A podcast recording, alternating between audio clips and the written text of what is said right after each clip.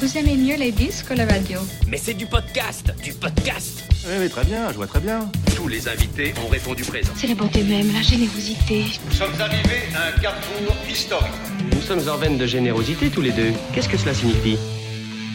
Le Podcaston, c'est le premier rassemblement caritatif des podcasts francophones propulsés par Altrui. Nous vous remercions de soutenir les associations qui seront mises en avant pendant cet événement. Bienvenue à toutes et à tous sur le podcast Allez Vas-y, le podcast qui met en lumière les personnes qui passent à l'action.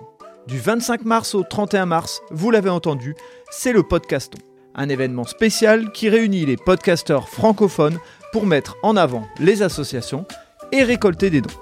Donc du 25 au 31 mars, c'est un épisode par jour consacré aux associations. Aujourd'hui, nous vous proposons la rediffusion de l'épisode de Véronique Portier, bénévole pour l'association Mécénat Chirurgie Cardiaque. Si vous voulez soutenir l'association, rendez-vous dans les notes du podcast. Allez, bonne écoute à vous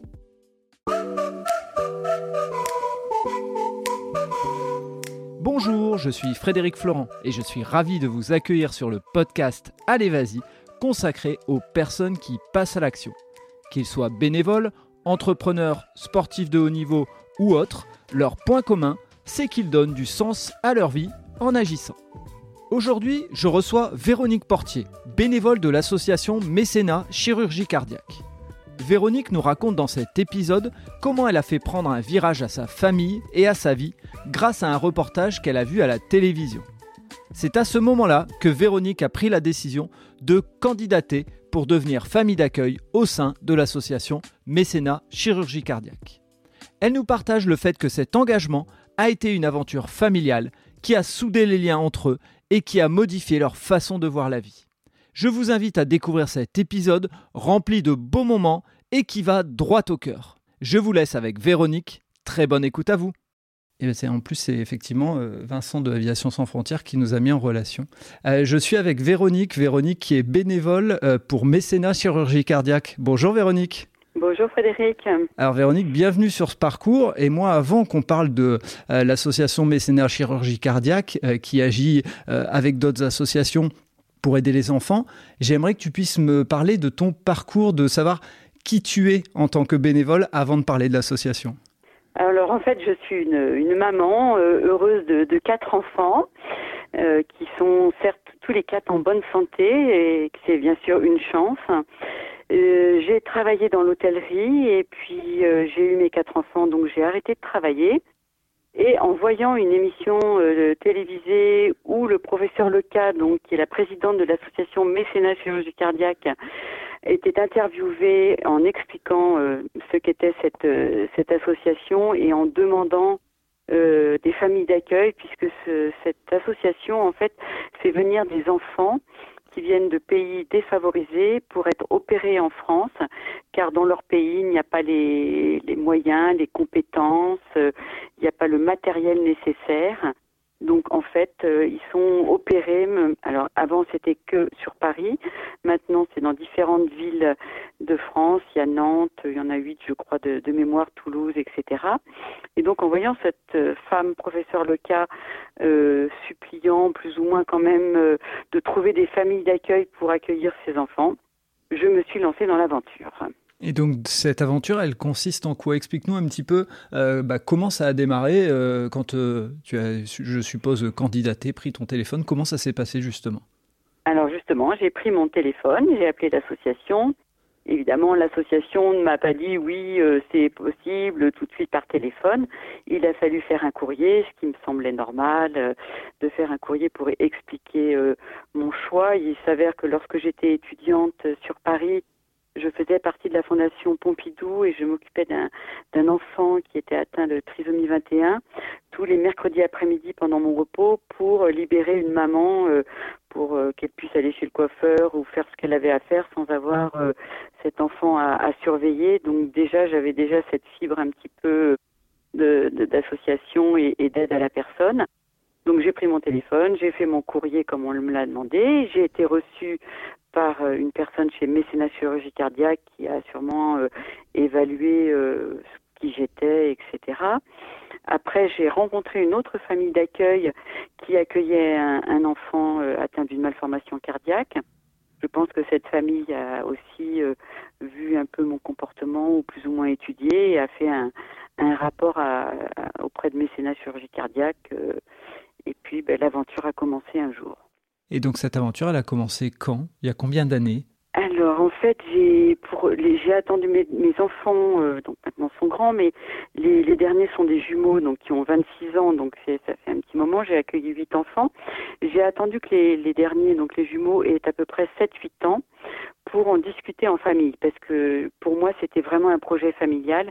Il fallait que mon mari et, mes enfants qui sont rapprochés, puisque les jumeaux avaient 7 ans, Arthur euh, avait 8 ans et demi et Alizé avait 10 ans.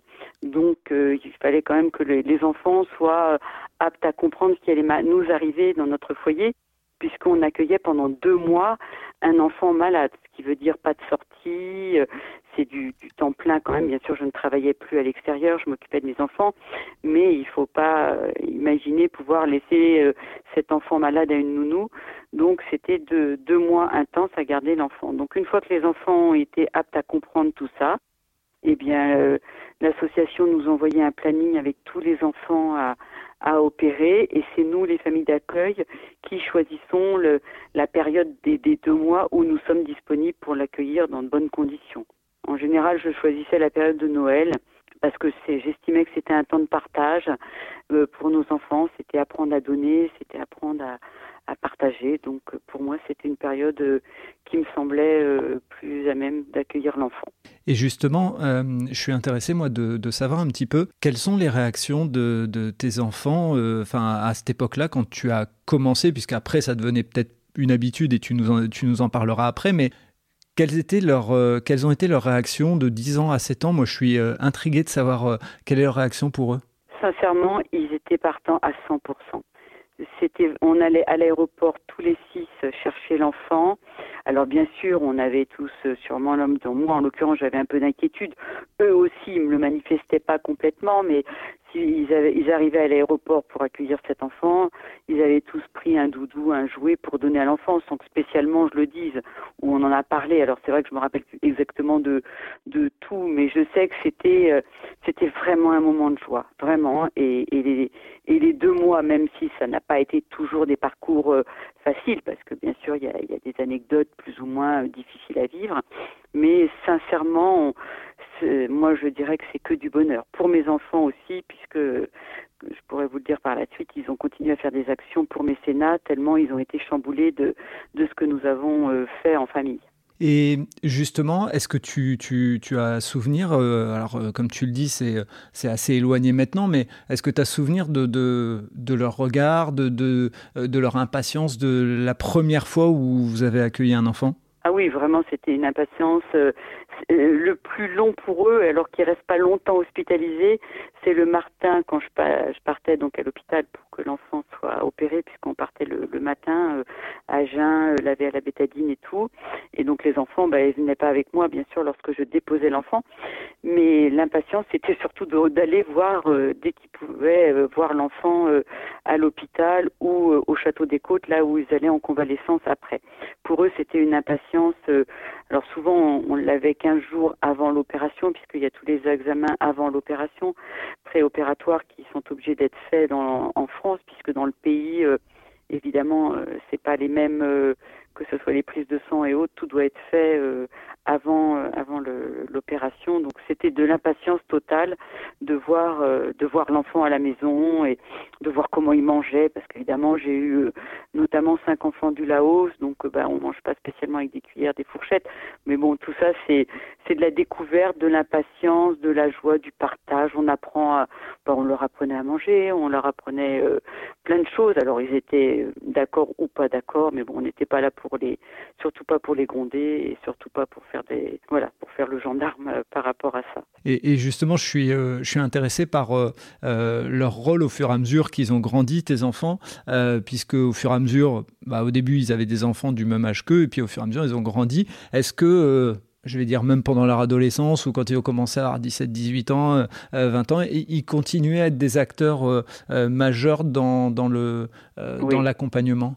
Tout à fait, 100%, vraiment majeur, 100% dans l'accompagnement, parce que vraiment tout, même même adolescents à 14 ans, euh, les enfants bien sûr qui venaient de ces pays défavorisés connaissaient pas spécialement, alors à l'époque la Game Boy ou euh, tous ces jeux télé, euh, qui passait à la télé ou autre avec la PlayStation, voilà, je cherchais le nom, excusez-moi. Et euh, ben, les jumeaux passaient, ou Arthur passait un temps infini à leur expliquer, ils comprenaient très vite hein, d'ailleurs, comment jouer à ce genre de jeu. Et puis Alizé, notre fille, ben, c'était plus le côté euh, maternel, avec, euh, j'ai eu des filles et des garçons, donc avec les filles, ben, c'était des coiffures, j'ai des photos d'une petite laotienne namphone dans la chambre d'Alizé, allongée sur le lit, en train de lire un magazine girl, alors qu'elle sait pas du tout lire bien sûr le français et qu'elle n'est pas du tout euh, à même de comprendre ce qu'il y a écrit. Mais bon, c'est pour dire que voilà, il y avait évidemment, ou alors elle voyait le maquillage, euh, bah, évidemment, elle souhaitait qu'on la maquille un petit peu, euh, un peu de vernis sur les ongles avant, donc après l'opération, parce qu'on n'a bien sûr pas le droit. Ben, voilà, comme une, comme une petite fille qui, qui suit une, une adolescente qui voilà, qui se maquille. Donc on peut dire que c'était une aventure euh, familiale. Et, moi justement j'aimerais bien comprendre, euh, puisque tu viens déjà d'en parler un tout petit peu, mais essayer de euh, bien rebalayer, en quoi consiste le, la mission en tant que bénévole d'une famille d'accueil de A à Z? Tu as expliqué que vous alliez chercher à l'aéroport. Voilà, donc on a l'enfant vient bien sûr à notre domicile bien souvent ils ont ils ont très peu de bagages. Donc euh, bah il y a de l'entraide aussi dans moi là où j'habite dans l'Oise euh, j'étais limitrophe de Paris mais j'ai pu quand même accueillir ce qui était super puisque mon mari travaillait à Paris on avait la possibilité d'être sur Paris aussi. Donc dans l'Oise il y avait aussi euh, bah, les gens à qui j'ai dit que j'accueillais bah, m'ont prêté des chaises hautes des choses comme ça que j'avais peut-être pu ou des, des vêtements de l'âge de l'enfant. Et puis l'association également m'en prêtait. Donc on les accueille ils viennent à la maison. Donc on a tous les rendez-vous avant l'opération avec le professeur Leca d'ailleurs qui revoit si l'enfant, si la, le diagnostic fait dans le pays est le bon euh, arrivé ici. Donc le professeur Leca nous reçoit la famille avec, euh, avec l'enfant. Il y a tous les rendez-vous avant l'opération. On part bien sûr le jour de l'opération avec Mécénat qui nous explique bien sûr ce que nous devons faire. On, emmène l'enfant euh, soit à Necker, soit au château des Côtes, soit à Marinelle-Longue pour l'opération. Et puis l'enfant est opéré, on reste avec lui. Moi, j'allais voir, comme toutes les familles, souvent l'enfant euh, tous les jours. Il reste pas longtemps hospitalisé parce que bon, c'est un coût puisque une opération coûte entre 12 000 et 14 000 euros, donc c'est un coût quand même. Nous, bien sûr, les familles d'accueil, on, on, ne paye pas l'opération, c'est des mécènes ou, ou d'autres actions qui sont faites. Mais bon. Et puis une fois que l'enfant est opéré et va mieux, il va au château des Côtes en convalescence. Donc là, c'est pareil, ben, on va le voir tous les jours. Donc là, nous, mes enfants avaient le droit de venir. Donc ils viennent le mercredi, puis sûr, parce que les autres jours, ils étaient à l'école. Et puis après, ben, l'enfant revient à la maison. Donc là, c'est que du bonheur parce que ben, il arrive, il est essoufflé, il n'est pas bien. Euh, dans son, quand il arrive de son pays, et une fois qu'il est opéré et que la convalescence est plus ou moins terminée au château des Côtes, et ben, il arrive, il est en pleine forme, il joue au ballon, il nous reconnaît plus puisqu'on est allé le voir tous les jours. Et ça y est, c'est les bons moments qui passent. Donc euh, ben, là, il y a une connivence, une complicité. Euh, c'est maman, papa, puisqu'ils entendent nos enfants nous appeler maman, papa, donc ils nous appellent maman, papa. Euh, après, il y a des phrases qui revenaient souvent où je leur disais euh, à chaque enfant, à chaque fois, euh, on met ses chaussures, on va à l'école, parce qu'on allait à l'école chercher nos, les quatre enfants. Et donc systématiquement, même s'ils ne comprenaient pas la langue, ben, les phrases que je répétais, ils mettaient les chaussures, etc. Et puis après, il y a tous les rendez-vous aussi post-opératoires. Et puis ben, une fois qu'ils sont guéris, ils repartent dans leur pays. Et comment ça se passe justement ce, je dirais, ce déchirement? C'est terrible. Nous, on l'a vécu, même si on sait très bien que bah, c'était notre rôle. Ils ont des parents, ils doivent retourner dans leur pays, c'est normal. Et c'est vrai que vraiment, la séparation est très, très difficile. Il y a même un, directeur d'un laboratoire qui, payait l'opération en partie d'une petite que nous avons accueillie. Et donc il était venu à l'aéroport à l'arrivée, il m'avait vu euh, durant le, séjour de cet enfant, et puis il avait voulu venir à l'aéroport pour voir aussi le départ, puisque voilà, il, Et, et, quand il a, l'a vu dans notre notre état de, de, tristesse, de pleurs, parce que vraiment tous les six nous pleurions, même mon mari et la petite fille, il a fallu me l'arracher des bras par le la convoyeuse qui le ramenait d'aviation sans frontières dans son pays. Et ce monsieur m'a dit ah non plus jamais, vraiment je, je retournerai à l'aéroport pour un départ, c'est trop déchirant. Après, ben on sait que c'est pour la bonne cause et on sait que l'enfant va retrouver les siens et bon c'est la séparation qui est difficile et puis et puis on a hâte d'en accueillir à nouveau pour se dire qu'on va revivre un, beau moment et puis surtout euh, participer à, aider à sauver un enfant, surtout. C'est ça qui est le plus important. Et justement, par rapport euh, à tes enfants, dans les premières années, quand ils étaient jeunes, euh, comment on fait passer cette émotion, je dirais, presque négative pour eux? Mais bon, on leur explique qu'ils ont des parents. Hein. je leur explique que moi, je suis une maman. déjà qu'ils ont la chance, eux, s'ils sont malades, mes propres enfants, ils sont opérés en France, dans leur pays, et leurs parents peuvent venir les voir tous les jours. Imaginez, je leur dis, un enfant qui est séparé de ses parents pour venir loin, pour se faire opérer et repartir. Donc leur bonheur, c'est quand même de retrouver leurs parents. Comme mes enfants auraient été heureux de me retrouver euh, après une opération. Donc ils comprennent parfaitement que. Et puis on, on leur a expliqué dès le départ que c'est pas un enfant qu'on adopte. Même si je dois dire que sur les, les huit enfants que nous avons accueillis, nous avons eu deux demandes d'adoption de parents écrites en laotien, mais c'était vraiment des demandes par amour pour leurs enfants. C'était pas pour se débarrasser de leurs enfants, c'est parce que ben, c'est des enfants qui sont venus ici, qui ont vu, même si je n'allais pas à Disney euh, ni voir la Tour Eiffel, j'en sais pas plus parce que je voulais pas complètement les les perturber. Mais le fait de ben, de voir une famille normale, d'être, euh, ils s'étaient attachés à nous simplement, et puis ils mangeaient à leur faim. Euh, ils étaient dans un univers où ils voyaient bien qu'il y avait la possibilité d'étudier tout ça. Et je pense que les parents, c'est par amour pour leurs enfants qui nous ont demandé de les, adopter, ce qui était absolument impossible et ce qui n'est pas du tout dans, dans l'optique de mécénat chirurgical. On n'est pas là pour ça du tout. Bien sûr.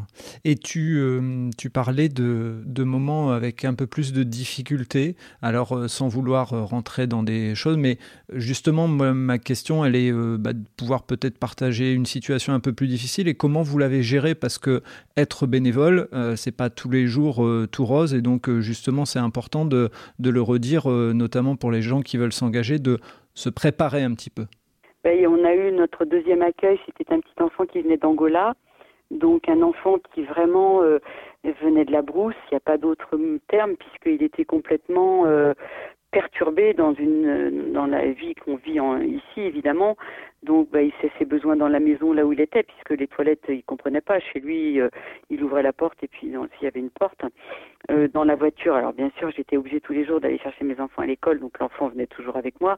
Donc bah, il ouvrait la porte de la voiture et il se rendait pas compte. Il vomissait en voiture parce que bah, il n'était jamais monté dans une voiture. Donc c'était euh, des choses qui ont été très très difficiles à gérer, très difficiles. Mais euh, voilà, ça a été euh, perturbant parce que ben on n'a pas pu l'accueillir jusqu'au bout parce que très compliqué. Et ben, il est allé au château des Côtes, il a été opéré et en fait il est allé au château des Côtes plus vite euh, et c'est eux qui l'ont pris en charge plus que moi en tant que famille d'accueil. Ce qui a été très difficile pour nous, la famille, de se dire que nous n'étions pas capables. Alors bien sûr le professeur Lecam a, m'a gentiment écrit en m'expliquant que voilà, ça pouvait arriver, que c'était un enfant euh, bah, qui était euh, sans repère, sans rien, complètement perdu, complètement. Et justement, moi, j'admire les bénévoles pour ça. Euh, quand on vit cette difficulté, qu'est-ce qui donne envie de dire bah, je vais, je vais reprendre un autre enfant? Je voulais pas vivre sur un échec. Donc pour moi c'était important de, de, de reprendre, c'était le deuxième. Hein. Donc euh, je me suis dit je, reprends un troisième parce que on se sent, je me sentais euh, pas disons, triste de pas avoir géré cette, euh, cet enfant et je me dis non il faut qu'on bah, on en a reparlé en famille et tout et la première petite fille était aussi une petite fille d'Angola. Et ça s'était très bien passé. Bon, elle avait une petite complication. Il avait fallu qu'elle soit réhospitalisée, mais euh, on a géré sans problème. même si on a eu un petit peu peur, mais ça s'est bien passé. Et donc on, a pris une troisième qui était une amphone. Alors, là, je vais pas dire que c'est avec elle que je suis le plus attachée parce que je les ai tous aimés. Mais elle, elle avait trois ans et demi. Cette petite, c'était une petite laotienne, la première du Laos que, j'ai eue, et c'était euh, c'était une poupée de porcelaine et, qui était mais d'une tendresse. C'était mon petit singe, elle était très menue, toute petite. Je l'avais toujours dans mes bras, elle quittait pas mes bras. Elle dormait dans la chambre des jumeaux parce qu'elle en avait décidé ainsi. Parce que bon, au début, je les mettais dans notre chambre à côté de nous et puis euh, elle me réveillait souvent la nuit pour un biberon. Bon, c'est pas grave. Je, je, me suis dit, même à 3h30, normalement tu bois plus de biberon, ma cocotte, mais c'est pas grave. et puis à un moment donné, elle a voulu elle, dormir comme les enfants dans la chambre des jumeaux. Et puis alors là, c'était le bonheur. Donc elle, euh, les jumeaux lui lisaient une histoire le soir, même si c'était pas, je comprenais pas non plus, mais c'était un moment de partage aussi. Et puis, puis voilà. Après, elle allait dans la chambre d'Alizé, bah, évidemment pour faire euh, la coquette, pour prendre les bijoux d'Alizé, pour essayer de jouer, euh, voilà, à la petite fille. Arthur, le, deuxième, lui, c'était plus le sport. Donc lui, il a, il a fait beaucoup plus de choses euh, avec les, garçons, donc euh, bah, le tennis, le foot, euh, jouer au ballon, voilà, des, des, choses avec d'autres enfants. Mais c'était important et cette troisième a été un vrai bonheur, un, une vraie tristesse aussi lorsqu'elle est repartie. Et, et, puis voilà, puis on a continué, on a continué jusqu'à temps que je reprenne une activité, voilà, et c'est pour ça que bah, j'ai arrêté au bout du huitième enfant puisque j'ai retravaillé.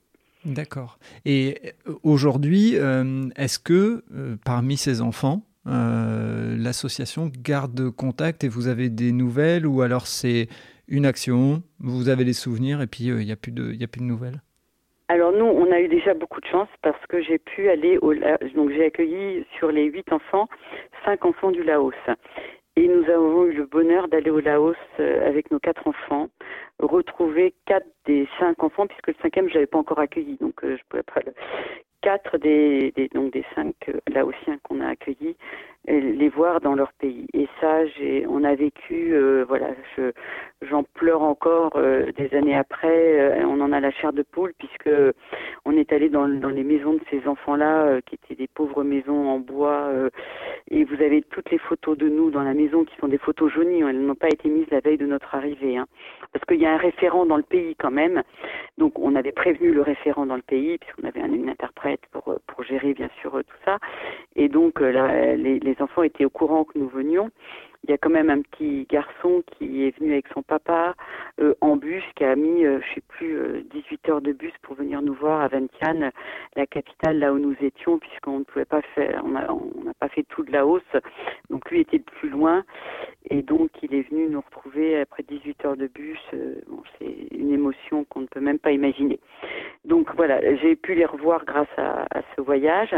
Et sinon, il y a une des petites laotiennes, Yen, qui était la quatrième ou la cinquième, pour qui on a payé la scolarité parce qu'elle elle était vraiment très très très très défavorisée. Donc le euh, mécénat chirurgie cardiaque avait mis, a mis en place un parrainage.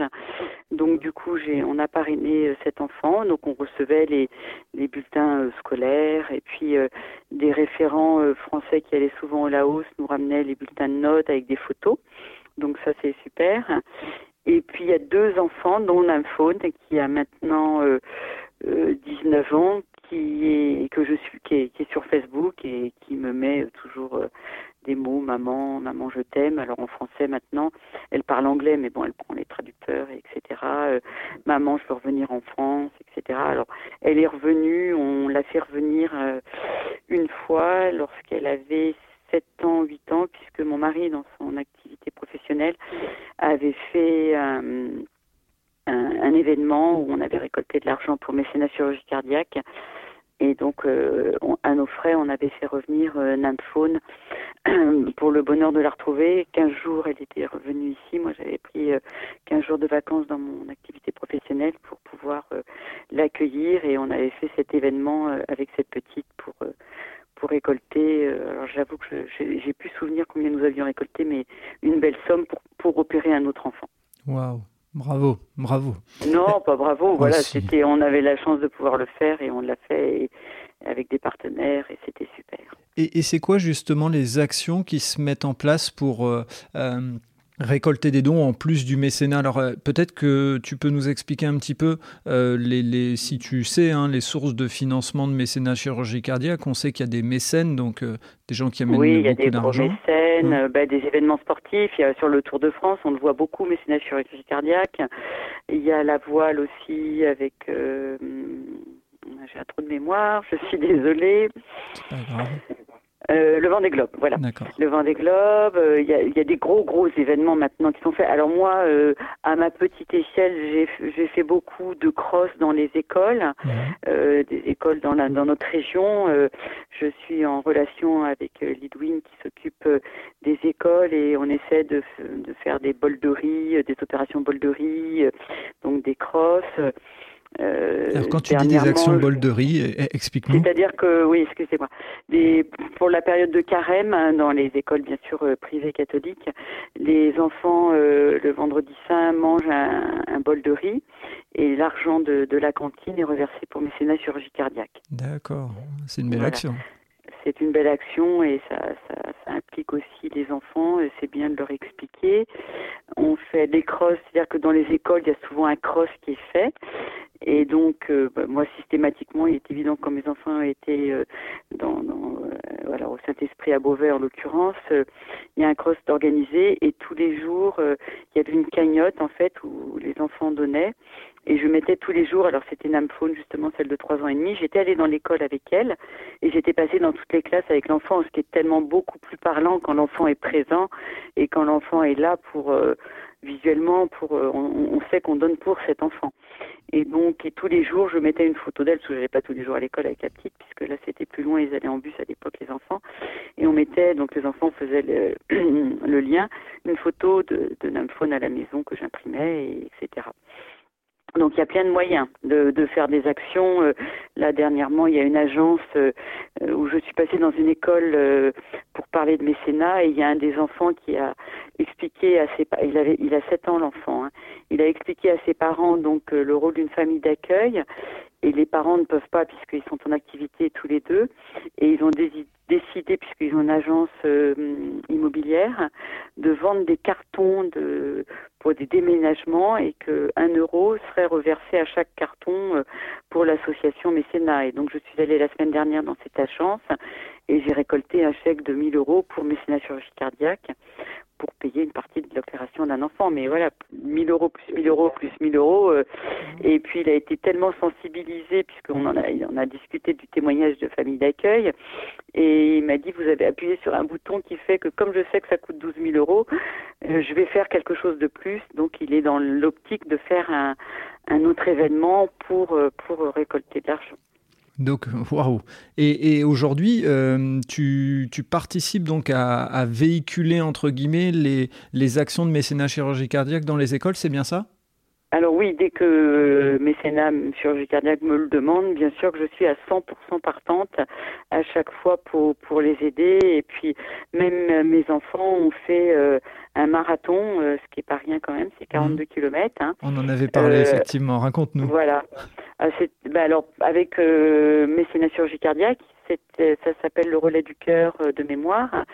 Et donc, euh, alors c'est toujours, c'est souvent les jumeaux dont je parle, mais parce que bon, ils sont les plus sportifs de la famille, ont décidé de faire euh, une cagnotte par, par l'intermédiaire de mécénat et ils ont récolté donc 2000 euros pour, en faisant courant euh, euh, avec le, le t-shirt mécénat chirurgie cardiaque pour euh, pour récolter cette somme qui sera un plus pour aussi opérer opérer un enfant voilà ça fait une Bravo, bravo à eux. C'est quoi leur prénom? Parce qu'on dit, on dit beaucoup les jumeaux, mais on n'a oui pas c'est dit. sûr les jumeaux c'est pas bien c'est Tom et. Sébastien oui c'est moi qui Donc, Tom et Sébastien, c'est ça? Voilà Tom et Sébastien qui sont euh. Qui sont partants, mais les quatre enfants sont, toujours partants pour toutes les actions et, fiers de parler à chaque fois du, partage qu'ils ont vécu. Et, même eux, au sein des écoles, au sein des entreprises euh, où ils passent, ils en parlent systématiquement. Et, d'ailleurs, est-ce que tu as discuté avec eux? Est-ce que plus tard, ils ont envie de, euh, de continuer et de prendre ton relais pour accueillir d'autres enfants?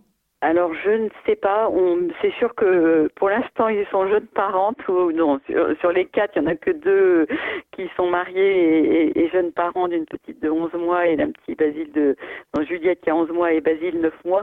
Donc là, je crois qu'ils sont pas pour l'instant partants parce que bah, ils sont en activité tous les deux euh, dans les quatre. Les, les parents, euh, voilà. Moi, je ne dis pas que euh, je ne referai pas l'expérience avec mes petits enfants parce que euh, maintenant, quand les enfants sont plus à la maison, je trouve ça très courageux des, personnes retraitées qui, qui, continuent à être famille d'accueil. Donc moi, je suis pas retraitée, je suis toujours en activité, mais euh, je me dis que quand il y a les enfants qui sont à la maison, c'est porteur quand même un enfant avec un, enfant euh, qui arrive, puisque ben, ça fait une fratrie, je dirais. Bon, moi j'en ai quatre, ça fait une fratrie de cinq, et c'est génial que ce qu'un enfant qui se retrouve tout seul à la maison, je, je, je sais pas, je me dis peut-être qu'il s'ennuierait avec nous. Donc euh, bah, quand mes petits enfants seront peut-être un peu plus grands, euh, si j'ai la chance d'être encore euh, en pleine forme, bah, je ne dis pas que je, je réitérerai l'expérience.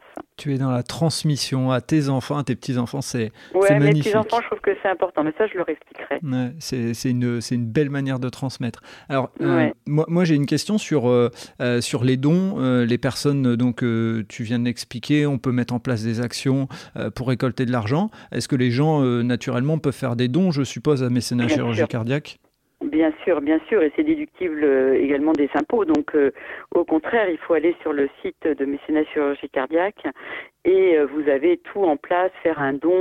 euh, Il n'y a aucun, au contraire, au contraire, je sollicite beaucoup de monde à, faire des dons pour cette belle action et, pour sauver un enfant. C'est quand même, on a cette chance nous euh, en Europe euh, de pouvoir euh, avoir nos enfants opérés du cœur facilement et d'essayer en tant que parent euh, se dire qu'on laisse un enfant mourir parce qu'il peut pas être opéré dans le pays, dans le pays, c'est quand même très douloureux.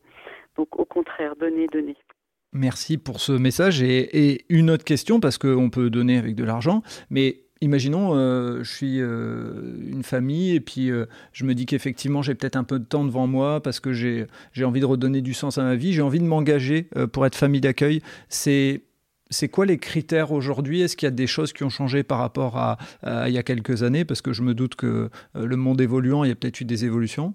Alors non, je, alors j'ai fait une demande de, nouveau pour être famille d'accueil euh, il y a un an, juste avant le Covid, parce que voilà, j'a- j'avais la possibilité d'avoir un créneau de temps d'accueillir.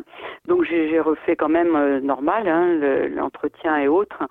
Et euh, ça a été validé. Bon, il y a eu le Covid, il y avait plus, moins d'enfants à venir, donc ben, malheureusement je n'ai pas eu d'enfants. Mais bon, c'est pas c'est pas malheureusement parce qu'il n'y a pas d'enfants opérés, c'est malheureusement parce que les, les frontières étaient bloquées. Mais euh, je ne crois pas qu'il y ait de critères. Alors là, il faudrait vraiment se renseigner auprès de mécénat. Mais euh, voilà, à part être proche de la de la ville où doit être opéré l'enfant. Donc euh, il y a huit villes, je crois, euh, en France, euh, qui tout est noté sur sur le site qui est très très bien fait. Donc euh, voilà. Je... On mettra les notes dans, dans enfin on mettra Oui. les informations dans les notes du podcast pour Voilà. être sûr que les personnes qui ont envie et puis on, on renverra aussi aux différents euh, différents mails qui auront été validés. Euh, ce Voilà. que ce que juste tu peux nous préciser, c'est qu'il faut une durée de, de disponibilité d'à peu près deux mois, c'est ça ce que tu disais? Tout à fait, deux mois. Ouais, en général, c'est deux mois. Moi, j'ai une petite fille qui a attrapé un microbe supplémentaire à la jambe, qui a dû être réhospitalisée une semaine à Necker. Ah, c'était aussi un moment douloureux. Mais euh, voilà, bon, bah, ça peut être deux mois et demi si, si malheureusement il y a complications. Mais il y a des familles relais aussi. Donc, euh, parfois, si la famille a bah, une obligation euh, de dernière minute pour X raison, il y a toujours une autre famille bénévole qui prend le relais d'accueillir l'enfant. Ok. Et tu me confirmes aussi que euh, je pourrais, euh, comme on le disait tout à l'heure, avoir euh, une année devant moi parce que je suis en train de réfléchir à mon avenir ou autre. Je peux être une fois ou deux fois famille d'accueil et après il n'y a pas d'obligation, c'est ça?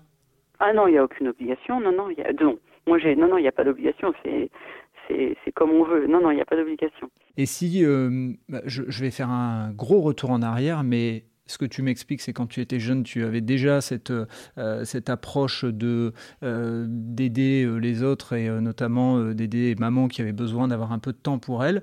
Euh, ensuite, derrière famille d'accueil, est-ce que si, si tu devais te questionner un petit peu sur de où vient cette, cette idée de donner à l'autre, il y a quelque chose qui s'explique selon toi ou pas? Ben non, parce qu'on m'a posé la question dernièrement et je n'ai pas eu la réponse parce que j'ai eu une enfance heureuse. J'ai, donc c'est peut-être ça en fait. J'ai eu la chance, de, j'ai des parents merveilleux, j'ai un une famille, un frère, une sœur, euh, vraiment une famille de rêve. Ah, Maintenant, euh, ben, des enfants, un mari, euh, etc. Et donc je pense que vraiment la vie me sourit. Donc je me dis que c'était bien de d'en faire profiter les autres quand on a la chance ben, d'avoir la santé déjà. Et puis de, pouvoir accueillir puisque la, maison euh, et le cœur est assez grand pour euh, pour donner aux autres. Donc euh, voilà, je dirais que c'est c'est ça. Il n'y a rien eu dans ma dans mon retour en arrière de de ma vie. J'ai j'ai pas souvenir de, de quelque chose qui a été le déclic.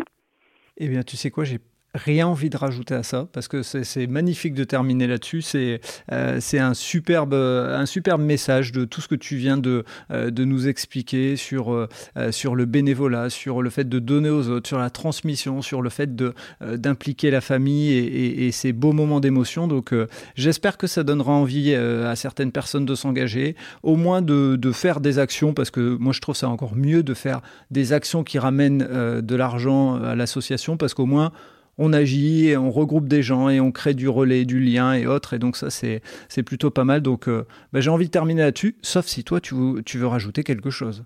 Non, bah écoutez, je suis, écoute, je suis ravie d'avoir euh, cet entretien. Je crois qu'actuellement, ils sont en recherche de familles d'accueil. Donc, euh, ça peut être aussi un message à, passer, voilà. Eh bien, donc, euh, avis aux auditrices et aux auditeurs, si vous voyez que vous avez une fenêtre devant vous euh, quelques mois euh, parce que vous êtes en réorientation professionnelle et que pour l'instant vous vous posez des questions ou autre, ça peut être la bonne occasion de- de faire une bonne action et vous l'avez vu en plus, euh, ça peut resserrer les liens familiaux, donc, euh, euh, donc vraiment n'hésitez pas, je, je prends note de ce message et j'hésiterai pas à le relayer. Euh, en tout cas, Véronique, merci pour ta disponibilité, merci pour ce bon moment que je viens de passer. Je suis un égoïste et je, je profite de ces moments. J'espère que d'autres euh, seront égoïstes comme moi et prendront leurs écouteurs et écouteront ce podcast avec plaisir. Moi, j'ai passé un très bon moment et je te dis bravo pour tout ce que tu as fait et tout, tout ce que la famille, ta famille a fait, tes, tes enfants, ton mari euh, et toi. Donc, euh, bravo. il- on a besoin de gens comme, euh, comme vous. Donc, merci beaucoup. Merci beaucoup, Frédéric. Merci, à très bientôt. Et voilà, c'est terminé pour ce nouvel épisode. J'espère que vous avez apprécié cet échange avec Véronique et pour en savoir plus, rendez-vous sur les notes du podcast. Si vous avez aimé cet épisode, n'hésitez pas à vous abonner et surtout à laisser un commentaire sur votre plateforme d'écoute, ça aide à faire connaître le podcast. Pour ceux qui ne savent pas, j'ai lancé un autre podcast sur le voyage qui s'intitule Loin de chez soi. Il est disponible sur Acast, Apple Podcast, Spotify, Google Podcast et bien d'autres. Je vous dis à vendredi pour un prochain épisode d'Allez Vas-y et d'ici là, portez-vous bien.